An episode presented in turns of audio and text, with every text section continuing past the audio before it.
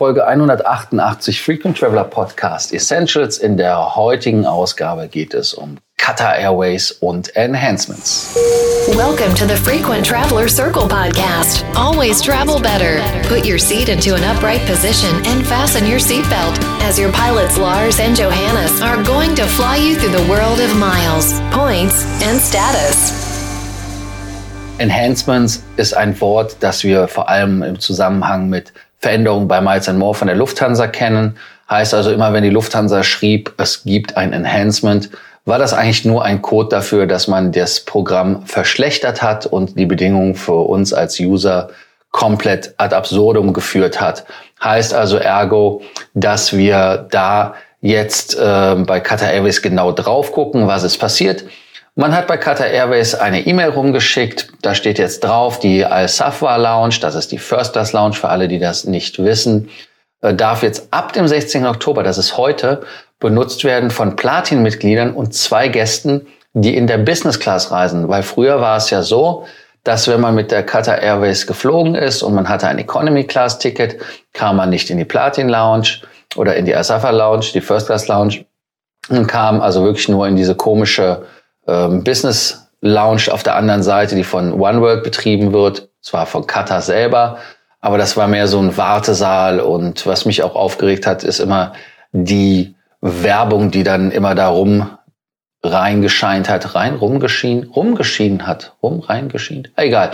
Auf jeden Fall, ihr wisst, was ich meine. Auf dem Thema haben sie sich jetzt äh, ausge, ja, ausgesperrt und haben gesagt, jetzt wollen wir sie nicht mehr aussperren und wir wollen die Leute da äh, reinholen. Also ab heute, wenn ihr ein Business Class Ticket habt, nicht nur mit einem First Class, geht es also in die als Safwa Lounge.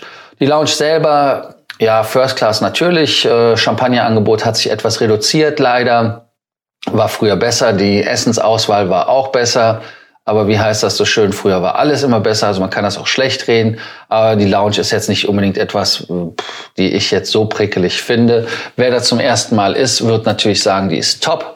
Ähm, ich finde sie zu weitläufig, ist auch ein bisschen wie so ein Museum, dass man da halt, ähm, ja, viele kahle, blanke Steinwände hat.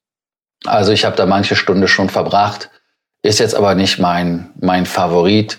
Äh, das Spa ist gut, die Duschen sind gut. Also wie eine First Class Lounge halt ist und es sich gehört. Also super kann man benutzen. Die zweite Änderung sind die Bonus Q Credits. Heißt, dass äh, die Bonus Q Credits wenn man mehr als 600 Q-Points hat in zwölf Monaten, also was die Requalifikation ist, dann bekommt man nochmal 10 Q-Points on top für weiteren 100 Q-Points, die man geearned hat. Also insofern etwas Gutes. Das sind also positive Änderungen, die es bei Qatar Airways gibt. Was ich persönlich auch sehr amüsant finde bei Qatar Airways ist ja auch, dass man das Programm Upgrade hat, erst mit der Karte, die man in Metall gemacht hat, also ein Konkurrent vielleicht zur Amex Centurion in Metall, ich weiß es nicht. Aber es ist halt äh, eine wirkliche Veränderung.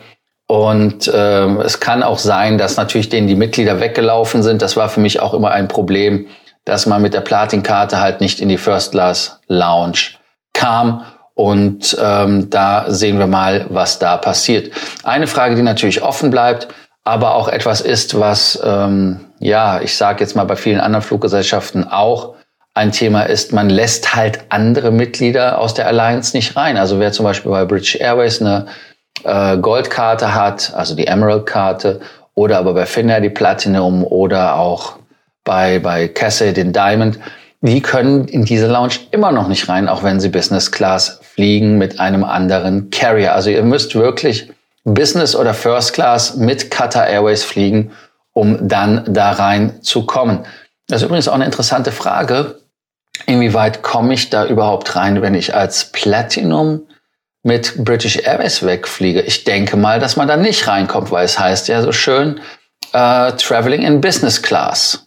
Also wie gesagt, Lasst uns das einfach mal schauen. Es ist erstmal positiv und äh, Qatar Airways wie immer eine heiße Empfehlung, was das Flugprodukt angeht, um von Europa nach Asien zu kommen oder aber auch für manche, die benutzen das, um nach Afrika zu kommen, als Stopover. Also hier nochmal der Hinweis, den Podcast immer wieder zu abonnieren, damit ihr da immer auf dem neuesten Stand seid. Bei Sorgen, Ängsten, Nöten nicht vergessen zu schreiben oder aber auch eure kostenlose Beratung euch abzuholen. Alle Links, alle Show Notes sind wie immer unten in dem Text drin. Und wenn ihr Fragen habt, wie ich ja schon sagte, einfach nicht zögern. Also bis morgen, bis zur nächsten Ausgabe. Bis dann, ciao. Do not forget that you can always email us, message via Facebook or WhatsApp, and can include your photos too. Your story will be covered here on an episode of the Frequent Traveler Circle podcast. Always travel better.